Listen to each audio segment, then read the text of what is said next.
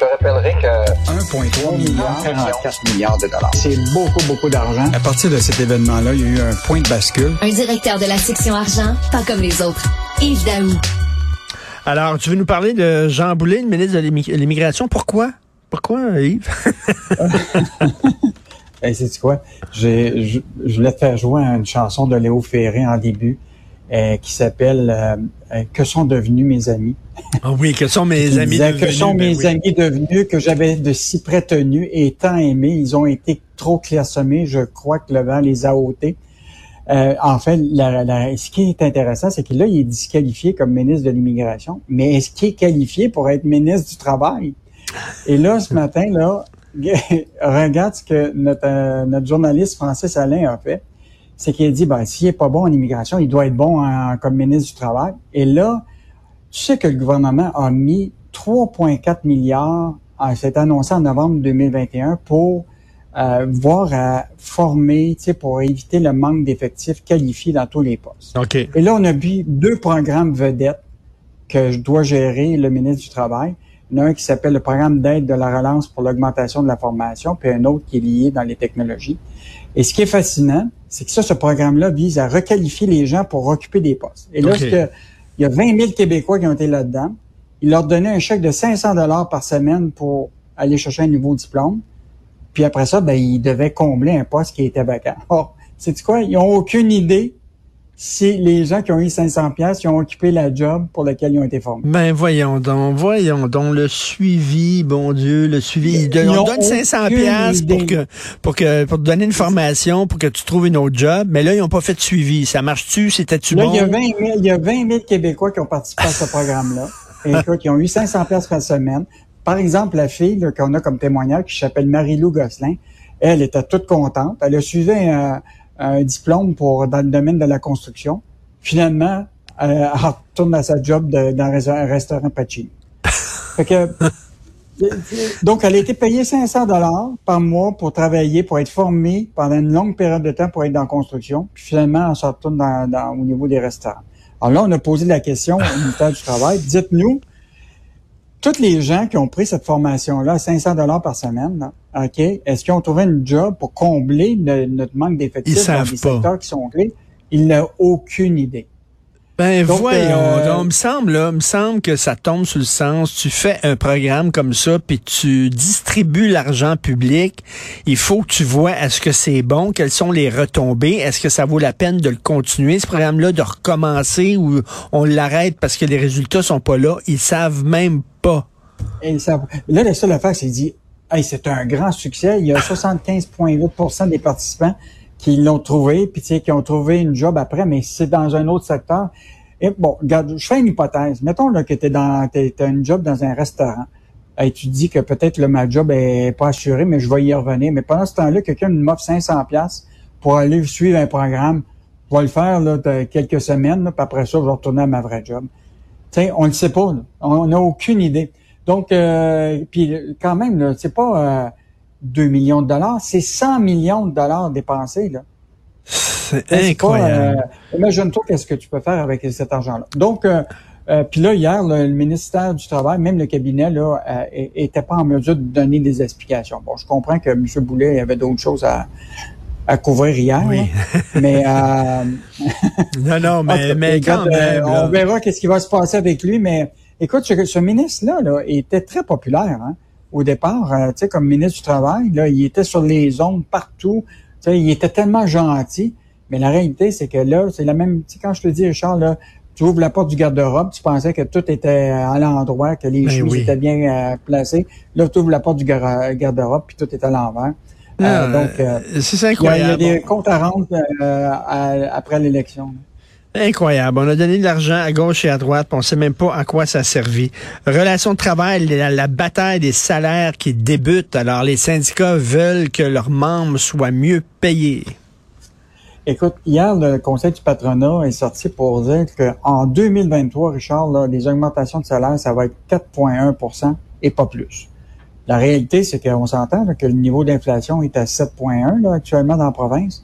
Euh, eux autres s'attendent qu'au final, en 2022, là, probablement que l'inflation va être autour de 4% Puis là, ils vont dire, ben, mais la réalité, là, c'est qu'on sait très bien que l'inflation ne sera pas résorbée à la fin de 2022. Là. on voit très bien les indicateurs. Et donc, euh, et là, de l'autre côté, les syndicats disent, aux autres, euh, ben, attention, là, euh, il va y avoir des méchants de bataille qui s'en viennent parce que les gens vont vous réclamer beaucoup plus pour être capable de ne pas perdre le pouvoir d'achat. Alors, le Conseil du patronat, hier, eux autres, eux autres, ils n'anticipent pas du tout de rien, une paix sociale. Pourtant, là, si on regarde les chiffres, là, le nombre de conflits de travail a explosé. Après les trois premiers mois de l'année, là, il y a eu 47 conflits. Donc, il y avait eu 45 grèves, puis deux lockouts. C'est quatre fois plus par rapport à la moyenne des trois dernières années pour la même période comparable. Hmm. Donc, euh, hmm. on voit quand même là, que ça augmente. je te donne un cas d'un conflit là, à Rolls-Royce Canada, qui est situé à la Chine qui persistait depuis euh, mars dernier. Ça a pris fin récemment. Là. Écoute, les, les, ils ont négocié une entente collective jusqu'à 2028 là, et euh, ils ont eu des augmentations salariales de 25% Donc, sur... Euh, hmm. Fait que, mettons que les batailles vont, vont, vont, commencer pour, effectivement, et là, je veux juste te rappeler qu'en 2023, il y a plus que 2000 conventions collectives qui vont être en négociation. Puis tu sais, vraiment, c'est la tempête parfaite parce que les gens vont dire, regarde, tout coûte plus cher. Tout coûte plus cher. Euh, il faut absolument avoir une augmentation de salaire, sinon on n'arrivera pas. D'ailleurs, parlant de ça, chronique de Daniel Germain, la propriété peut-elle encore vous enrichir? Euh, parce que Yves, on sait qu'il y a des gens qui achètent des maisons en disant ben c'est un placement parce que dans quelques années, euh, je vais pouvoir la revendre puis je vais faire un bon profit. Est-ce que c'est encore c'est encore possible ça? Ben là, euh, la question que pose Daniel Germain ce matin, les Québécois seraient-ils en train de se détourner de cette voie de l'enrichissement? Parce qu'on le sait, là, Richard, quand euh, on était plus jeune, on se disait, hey, ça, c'est important d'être propriétaire de ta maison. Parce que quand tu vas la revendre, comprends-tu, tu vas pouvoir t'en racheter une peut-être un peu plus grande, puis etc. Mais aujourd'hui, les jeunes font face à des situations où c'est à peu près impossible. Les prix de l'habitation sont encore trop élevés. Les taux hypothécaires, tu as vu Michel Girard qui a sorti toute l'analyse des taux hypothécaires.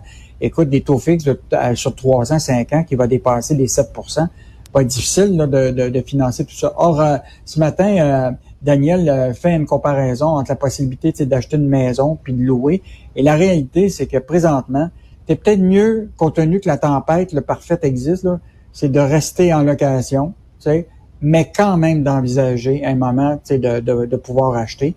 Euh, donc, euh, si tu peux, parce que là, actuellement, tu sais, au-delà de l'achat de la maison, tu as des coûts associés, les taxes, les droits de mutation, les factures mhm. d'assurance, les frais d'entretien, tout ça. Fait que si tu es en location, si tu as peut-être un revenu euh, familial qui, qui, qui, est intéressant, mets de l'argent de côté temporairement pendant que la tempête loue pendant cette période-là, même si ben tu Puis là, quand arrivera un moment que, où la tempête va baisser, d'être capable de pouvoir euh, effectivement prendre ton épargne puis pouvoir m'acheter. Il y a, des avantages à la location. Moi, j'ai fait les deux, locataire, propriétaire. Il y a des mm. avantages à la location. Quand tu as des problèmes, tu pognes le téléphone, tu appelles le propriétaire, puis c'est lui qui est censé régler ces problèmes-là, puis payer de sa poche.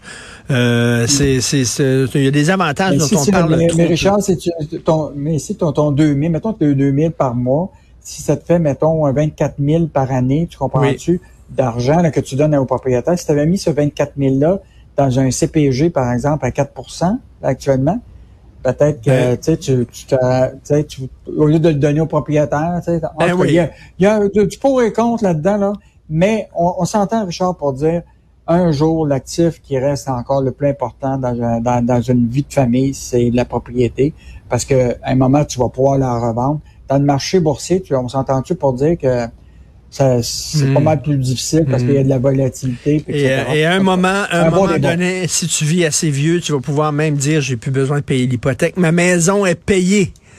Écoute, là, ça, ça, ça, ça, peut-être pas. Ça, ça doit être un grand jour. Un jeune de mes amis, là, il avait, c'était son dernier paiement hypothécaire. Écoute, il a quasiment fait un party. Là. Tu, sais, tu peux dire, ma maison est payée, c'est fini. Tout ce que j'ai à faire, c'est de payer mes taxes. C'est tout. mais Richard, peut-être, moi, mais Richard, peut-être qu'après ça, quand tu étais bien content, puis là, tu arrives, ton jeune ado, il arrive en arrière. Papa, quand est-ce que tu vas m'adonner la maison? quand est-ce que tu vas m'adonner la business? Oh non, les, enfants, ils avaient le peu business super. Qu'est-ce qu'on va lire ce week-end, Yves? Donc, euh, une couple de choses qui est intéressante. tu savais-tu qu'il y a une société qui s'appelle BlackRock? Ça, le BlackRock, c'est le plus gros gestionnaire de fonds communs dans le monde. Et c'est un Québécois qui est à la tête de ça, qui s'appelle Jean Boivin.